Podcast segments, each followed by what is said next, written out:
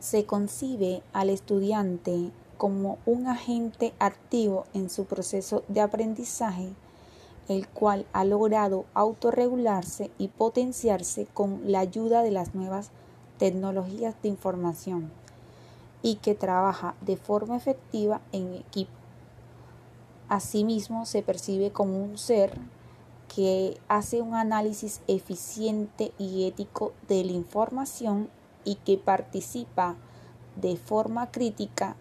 tanto en la red como en su contexto social.